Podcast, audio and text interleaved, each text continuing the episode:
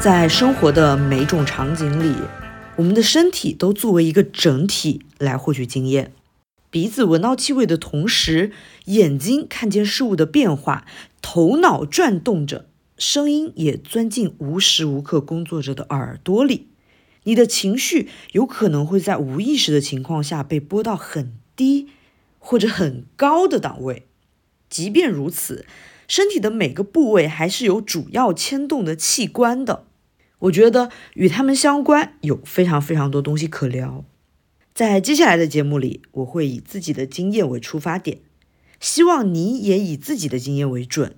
毕竟感官这种东西啊，它是最最最最主观的。